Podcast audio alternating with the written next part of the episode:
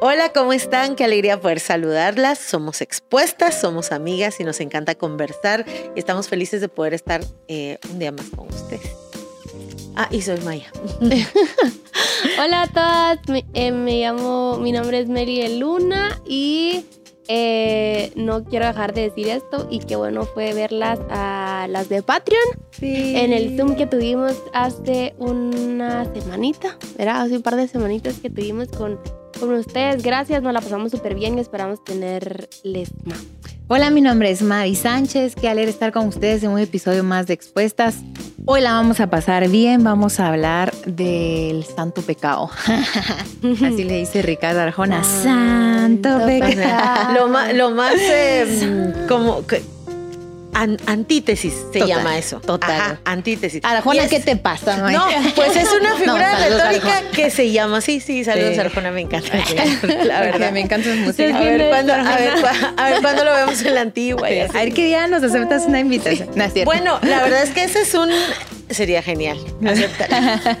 es un antítesis, se llama esa figura retórica que pone fre- uno frente a otro dos conceptos totalmente opuestos.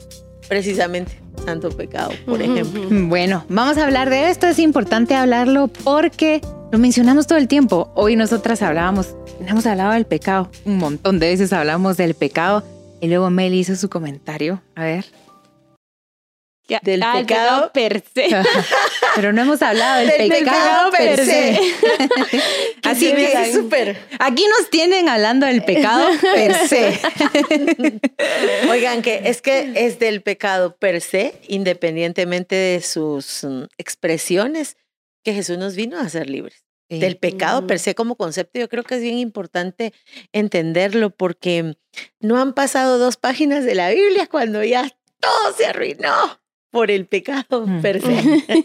y mm, ¿saben qué creo yo? Que de repente nos quejamos de mucho en la vida o nos quejamos de las circunstancias, nos duelen muchas cosas.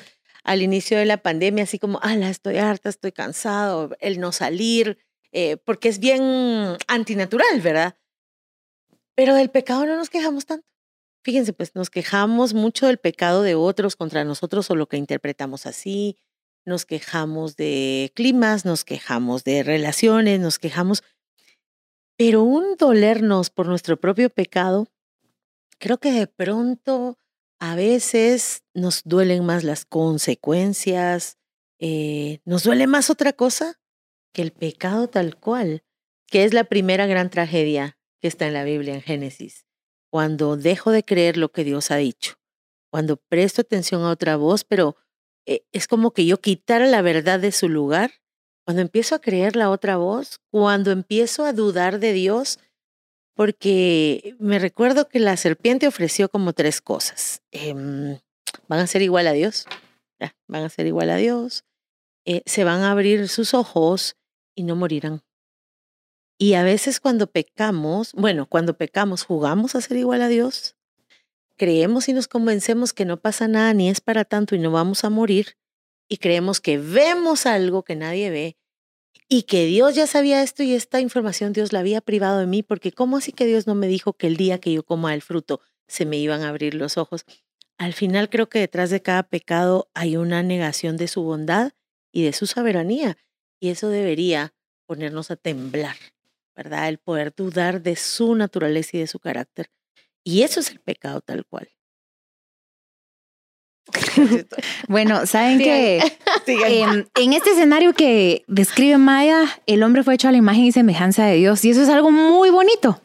Es decir, si algo se parece a Dios en la tierra es Meli. Si algo se parece a Dios en la tierra es Maya. Todos nosotros estamos hechos a la imagen y semejanza de Dios. Y mm, pareciera que este escenario fue hecho para ser permanente, pero me encanta que Dios siempre le otorgó al ser humano libertad. Dios nos, no hizo una creación hecha a su imagen y semejanza, sujeta a la no voluntad, al no criterio, a la no opinión, pero sí a la obediencia. Entonces les deja una regla, podríamos decir, una instrucción y es coman de todo el fruto menos de este árbol. Y yo creo que nos sentimos identificadas allá viendo el árbol. O sea, el que no es, ese es el que, el que Sí, estamos viendo, ¿verdad? Aplican todo. Sí, o sea, aplican todo. Total. La que no puedo tener. Eso, Eso quiero. quiero. Y entonces, eh, Adán eh, y Eva escuchan otra oportunidad, otra sugerencia diferente a la de, a la de Dios. Entonces, todos nosotros caemos en una naturaleza de pecado. Significa que estoy hecho a la imagen y semejanza de Dios, pero mi naturaleza es de pecado. Entonces, como está en mi naturaleza, mm, el pecado va a estar como parte de mi naturaleza. Estoy redundando, pero aquí va esto que, que quería decir diferente a que a Adán le ofrecieron pecar es que a Jesús también le ofrecieron pecar. O sea, al mismo Jesús, el Hijo de Dios, 100% Dios y 100% hombre, de pronto el diablo así muy tremendo, ah, y si te conviertes estas piedras en pan y después, ah, y si me sirves. O sea, el mismo Jesús fue tentado en pecado porque estaba en una naturaleza humana al él eh, nacer en Eva. Esto significa que todos nosotros tenemos tendencias pecaminosas y el pecado va a estar frente a nosotros. Y con esta conciencia uno tiene que vivir yo decía una vez, Dios, ¿hasta cuándo? O sea, y literal la respuesta de Dios es siempre. Hasta que me siempre. Tú puedes ver a un ancianito que se está muriendo, que se está despidiendo, luchando con el ego, luchando con la furia, luchando con el y lo mío, luchando con el yo. Em, y, desde un bebé que, que nace, que le empezás a ver sus primeras expresiones de hacer el mal, de desobeder, de transgredir, hasta un viejito y obviamente nosotros estamos en este mismo, en este mismo contexto donde aunque estamos hechos a la imagen y semejanza de Dios, pecamos y el pecado nos seduce, nos atrae, nos gusta, nos inquieta y nos agrede, nos daña, nos duele, nos irrita, nos, nos lastima. Entonces el pecado, la verdad es que tenemos una relación con el pecado, la voy a decir algo así, amor-odio. Es como que estuvieras haciendo una dieta te gusta y te atrae y al mismo tiempo lo repeles. Lo repudias y al mismo tiempo te atrae. Te gusta y no te gusta. Entonces sí, o sea, humanamente y mentalmente, si no consideráramos que vivimos una vida espiritual, es muy confuso y muy duro estar viviendo mm, la vida considerando todo el tiempo que tengo que rechazar cosas que me atraen de manera natural, pero sé que no están bien por el simple hecho que no le gustan a Dios y por el hecho que después yo voy a empezar a ver las consecuencias, ¿verdad? Eventualmente voy a decir, casualmente lo que a Dios le agregue, esto me hace muchísimo daño. Sí. Yo hasta hace poco, creo que lo, lo dije en un episodio, pero hasta hace poco me caí en cuenta de todos los pecados que te digo. Este, porque como que te vas a creer la buena, ya sabes, como, ay no, pero yo no sé qué, yo no sé cuánto. Y se los compartí a ustedes que en un Zoom me cayó el 20 porque escuché a alguien orar por, por sus pecados. Y yo jamás había, por ejemplo, tú decís, pues, puedes, puedes ver un ancianito y que todavía está luchando con el ego. Por ejemplo, yo jamás había orado, Señor, perdóname por mi ego. Nunca, nunca. Mm. Y de lo que no nos damos cuenta, no nos podemos arrepentir. Entonces, si algo, si algo les quiero decir de entradita, es que mm, vamos a orar al final seguramente, pero que a la medida que estás escuchando esto, el Espíritu Santo y Dios te incomode a, a ver cosas que antes no habías visto, como, ah, yo tampoco, puede ser tú también la que me digas, ah, yo tampoco había orado por, por mi ego, no sabía que, que de eso me tenía que arrepentir. Otra cosa, estoy leyendo un libro que se llama, no tiene nada que ver con, bueno, sí lleva el pecado ahí, pero se llama Madre Segura de sí misma, de Joyce Mayer. Y, y una de las cosas que las mamás hacen, pero en realidad creo que es humanidad, es quejarse. Yo dije, ala, ahí me cayó el 20 de Dios, yo tengo que arrepentirme de, de, lo quejona que me pongo a veces, en vez de ser agradecida, soy una quejumbrosa de que el tráfico, de que eh, tanto trabajo, de que no sé qué, de que estoy mm. ocupada, de que mi hijo, de que mi la casa. Entonces me di cuenta, yo, esa es otra cosa que tengo de que arrepentirme. Y mientras más escarbas, y es, es como triste, pues es como, a la gran, tengo todavía como que ya sentías que ahí vas. Y, pero mamita, tenés otras cosas, pues era otras cosas que hay toda una vida.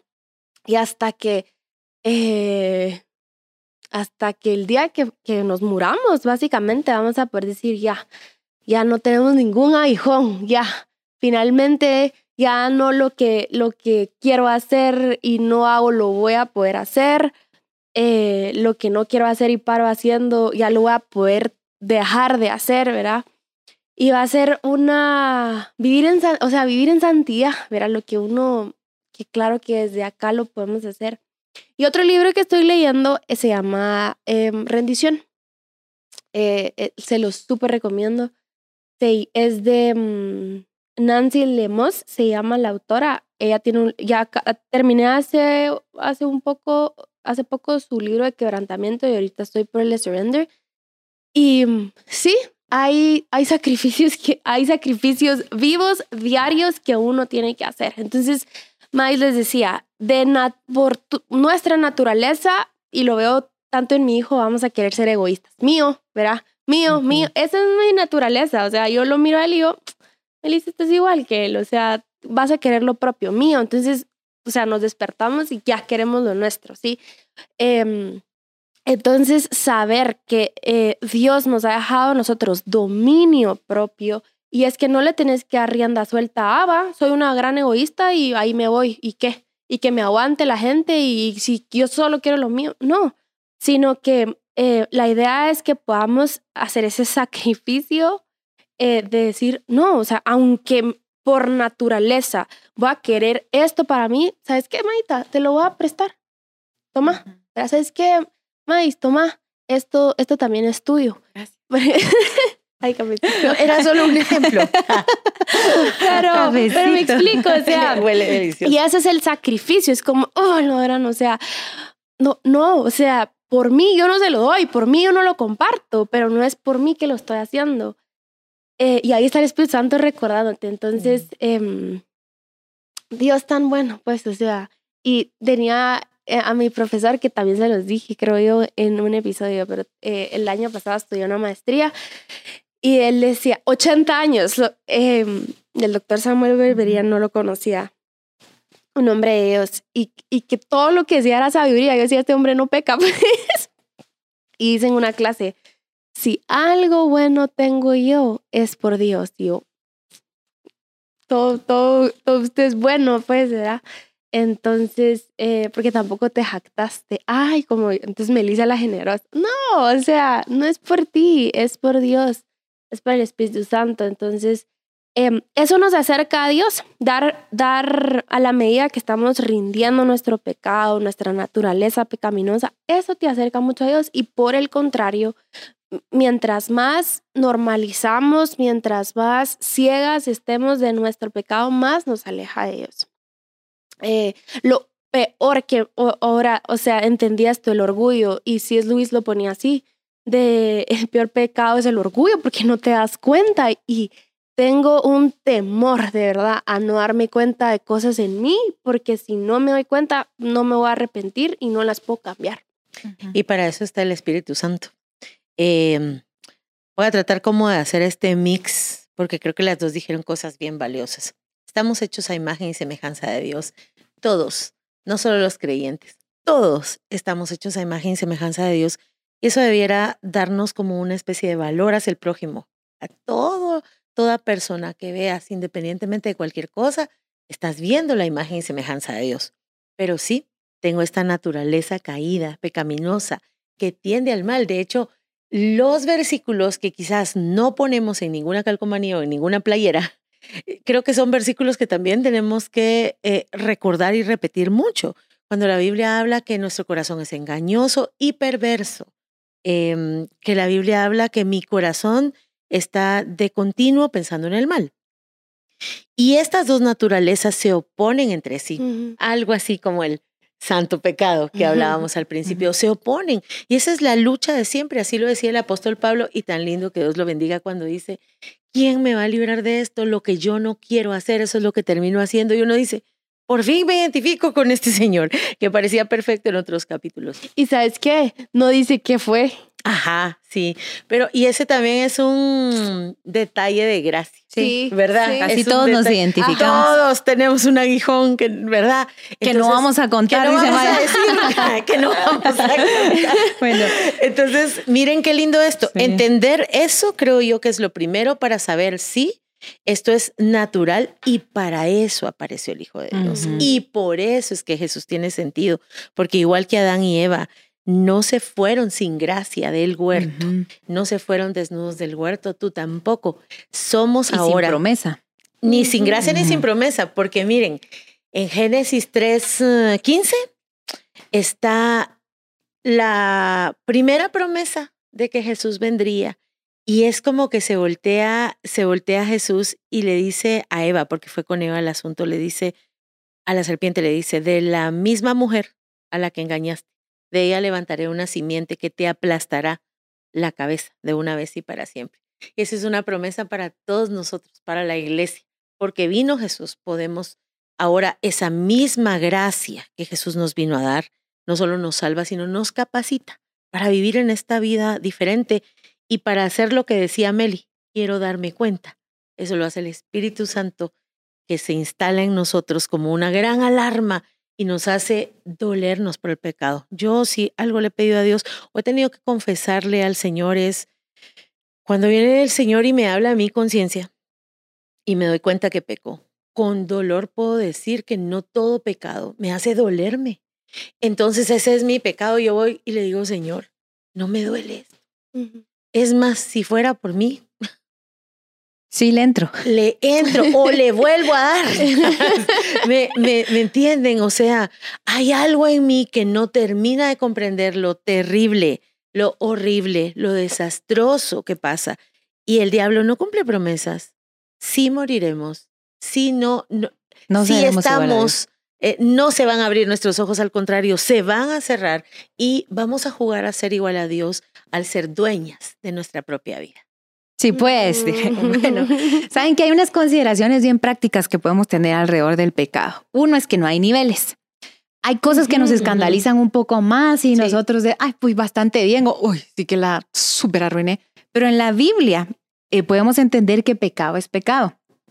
Tú ves a María Emilia, María Emilia, la que va a ser bebecita de Meli, y cuando nazca toda tiernecita, su carita, su pielecita suave, pecadora. Es decir, Chachito. Porque la naturaleza humana trae en sí el castigo del pecado y la práctica del pecado. Tú puedes decir, pero una bebecita tan chiquitita, sí, sí. Entonces, a veces nos alarmamos mucho con algunos pecados o caemos en momentos de yo no peco tanto como otra persona. Entonces, algo que nos puede servir mucho es, mi pecado es mío, no importa qué tan diferente sea el de Mel y el de Maya, es mi pecado y tiene el mismo peso. Me separa de Dios y me agrede. Ofende a Dios y me ofende a mí y me separa de la eternidad. Número dos, otra cosa que puede ser muy práctica es que hay pecados y es diferente a caminar en pecado. Hay cosas que hacemos por impulsos, por reacciones y son parte de nuestra naturaleza. Pero caminar en pecado es cuando ya me cocino el...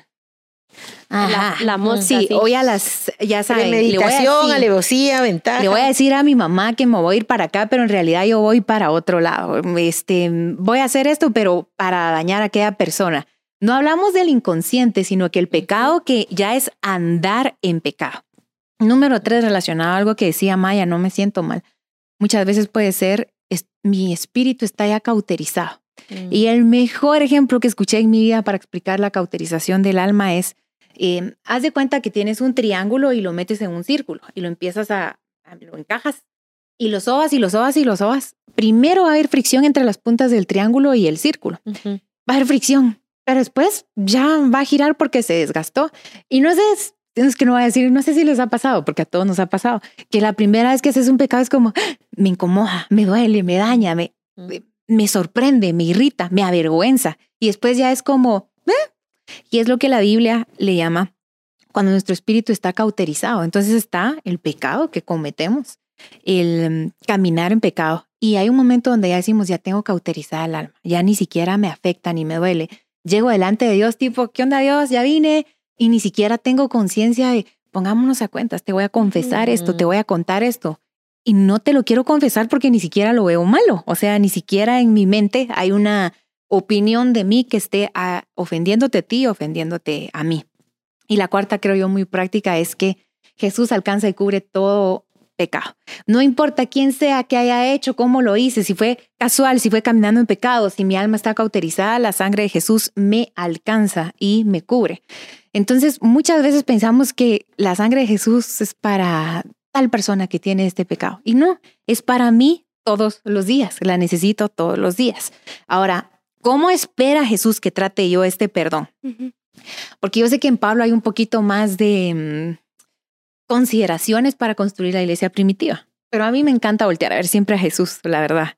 Y miren, Jesús para tratar el pecado es lo más fresh, pero categórico, porque él sabe que un encuentro con él cambia vidas.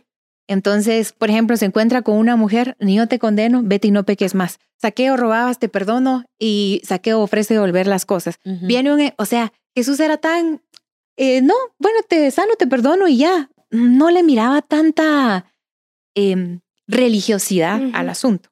Obviamente el escenario que Pablo enfrenta ya es la construcción de la iglesia y donde le dicen, mira, aquí hay un hermano que está pecando, que se mete con su esto, que lo otro. Mm. Que los de Pablo se enfrenta con nosotros. Sí, que los Jesús también se enfrentó con nosotros, pero digamos, Pablo ya viene una construcción de la iglesia primitiva. Entonces Pablo ya pone antecedentes de esto. ¿Cómo trato yo mi naturaleza pecaminosa? Y lo que Pablo dice es, Romanos, yo les sugiero que los lean entero, de inicio a, final, sin pausas. No que te imagines, a ah, capítulo 5, sino que lo leas de corrido en una versión eh, atractiva. Iba a decir sexy, pero ya sabes. Ah, y vas a ver, sí. No van a pensar que es pecado eso. The message for, Bueno, pues, vienes y lees Romanos y te das cuenta que lo que dice Pablo es, esta es la naturaleza del hombre, todos pecamos. Meli habló de esto en un episodio, los que dejaron a Dios, Dios incluso los que conociendo a Dios lo abandonaron, dice una versión. Pero luego viene, ¿qué puedo hacer entonces yo? Camino en gracia ¿acaso por caminar en gracia me voy a volver un pecador descarado? No, lo que voy a hacer es respetar el sacrificio de Jesús e intentar todos los días, cada segundo, cuando el pecado y la naturaleza pecaminosa salga delante de mí, decir, quieta, serena, morena, tranquila, intrusa, y estar todo el tiempo, no voy a decir controlando, porque mm, a veces queremos controlar lo que en el espíritu en realidad se rinde, pero sí diciéndole a Jesús todo el tiempo esto, ayúdame espíritu, este pensamiento, ayúdame espíritu, esta persona, ayúdame espíritu, Dios, mi impaciencia, ayúdame espíritu. Todo el tiempo tener esta conversación rindiéndole a Dios nuestra naturaleza pecaminosa y aunque no caminamos en no pecado, voy a decir, y en no tentación, sí podemos caminar en consagración. Y la consagración es mi esfuerzo voluntario de entregarme a Dios, aunque me equivoque, aunque falle, venir otra vez a Jesús y caminar de manera consagrada. Hay, perdón, hay disciplinas que te pueden ayudar, hay disciplinas que nos ayudan, de hecho, a, a no vivir o a no, a no normalizar nuestro pecado, aunque sabemos de que vamos a fallar. En el día todos pecamos. Eh, eh, y al final Dios no busca gente perfecta porque para eso ya murió, o sea, para eso el perfecto ya murió por los imperfectos, ¿verdad? Y por su gracia somos justificados delante de Dios. Pero hay cosas que podemos hacer, como les decía, disciplinas que podemos tener espirituales que nos pueden ayudar mucho. Por ejemplo, eh, orar. Orar, eh, algo que me ayuda a mí es hacerlo, no, o sea, busca tu tiempo de oración. A mí me sirve mucho en la mañana porque estoy más consciente durante el día. Antes decía de noche y era como, o sea, ya pasó esto, esto y esto y esto, y tal vez si hubiera orado en la mañana hubiera estado más consciente, lo hubiera tenido más presente a hacerlo de noche, ¿verdad? Entonces me ayuda mucho a hacerlo de ella. Aunque al final tú extendes un, un diálogo con Dios durante todo el día, no es como que solo te apartas un momento y eso es algo que le agrada mucho a Dios. Salmo 51, 6 dice, yo amo amo. Otra versión dice mi deseo. El deseo de Dios es que lo busquemos en mm. verdad, en la intimidad. Que vamos a poder encontrar también sabiduría. Entonces, em, el que él quiera saber nuestra verdad, ya la sabe. Pero el que él, porque no se va a escandalizar. Al final, ese momento donde lo vamos a buscar en intimidad, eh, y en verdad, diciéndole, Dios, aquí me presento tal cual como soy. Ahí, en lo secreto, eh, hay, hay la forma en que Jesús decía que oráramos, dice que Él está en lo secreto y Él ve en lo secreto. Entonces, no es de que él, él, él, le gusta lo íntimo, él le gusta lo secreto, está en lo secreto. Entonces, si ya sabemos que Él está ahí, lo podemos ir a buscar en oración. Otra práctica que te puede ayudar bastante es el ayuno. Por ejemplo, Em, eh, el ayuno sirve para que tú fortalezcas tu fe. Y entonces, esa práctica de dejar de comer, la comida no es pecado. eh, dejar de hacer lo bueno, dejar de comer, rendir lo bueno, para que cuando venga la tentación de lo malo podamos decirle que no, es una onda excelente. Y sabes qué, en el ayuno te das cuenta de cosas que, cosas que tú tenés. Eh, por ejemplo, porque me dicen, no, Meli, hay muchas personas que me dicen, yo no puedo ayunar, es que me parece de lo más difícil. Y yo, de eso se trata, pues, o sea, si, si fuera fácil, pierde el chiste, pues, entonces, ¿por qué? Porque dejas de, de hacer algo bueno para tener dominio propio para cuando te venga algo difícil. Entonces, si tú me decís, Meli, me cuesta, o sea, mi cuco es fornicar. O sea, mi cuco es de que no puedo dejar de tener relaciones sexuales con mi novio. Mi cuco es no puedo dejar de mentir. Es que exagero, es que ya se me me preguntan algo y no tengo que por qué mentir y ya estoy mintiendo. O mi cuco es que, que me las llevo de que soy la última Coca-Cola en el desierto y ya lo súper me identifiqué. Mi cuco es, qué sé yo, eh, todas tenemos uno, pues, y aquí nos, nos podemos exponer de, de, cuál es el nuestro. Por ejemplo, yo les he dicho que a mí, a mí me gustan las cosas que se hagan a mi forma, es algo que Dios ha tratado conmigo. Y otras cosas, la impaciencia, yo era, yo era paciente y me di cuenta a, través de alguna persona cercana de, no, Dios me mostró, sos de lo más impaciente. Y yo, sí. Entonces, este, eh, rendir todas esas cosas. Eh, pero si a lo que voy es esto, si ya es mucho, mucho, mucho, si ya se te cauterizó tu corazón de, de, eso que tú puedes identificar, el ayuno te va a servir muchísimo, el ayuno te va a servir bastante. ¿Tú quieres seguir? Em, decía Mais Romanos, Romanos es más o menos esto. Antes éramos esto, pero vino Jesús y ahora somos esto. Esa es la realidad, ¿verdad? Desde la eternidad es sí, antes éramos esto. ¿Qué no funciona? Minimizar el pecado, em, maximizarlo, ocultarlo. Pregúntenle a Can. Al no final, también. Ajá, eh, que, que sería como mantenerlo en secreto para mí. ¿Qué hacemos con el pecado? Correr a Jesús.